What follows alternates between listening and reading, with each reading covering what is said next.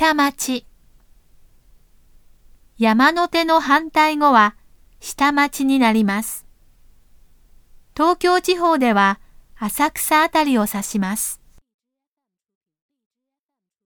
山の手に比べて物価が安くて食べ物が美味しく、人と人の距離が近いのが特徴です。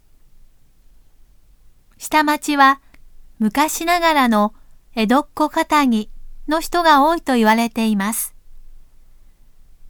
下町は住宅地と商工業地が混在しているので、落ち着かないと感じる山の手の人がいる反面、人情味があっていいと思う人もいます。